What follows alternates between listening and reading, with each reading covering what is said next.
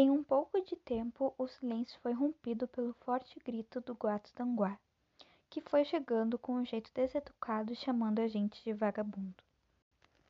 Este livro da FTD, escrito por Ieda de Oliveira, vai retratar através de um menino o período da escravidão.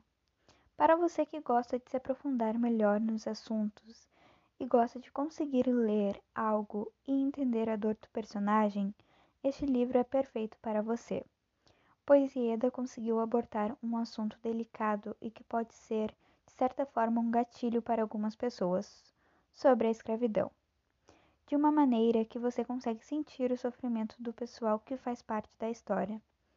E é super simples de adquirir este livro. Basta você acessar o site da FTD. Lá você vai poder ter mais informações sobre o livro e assim comprá-lo, para entender mais sobre este período da escravidão.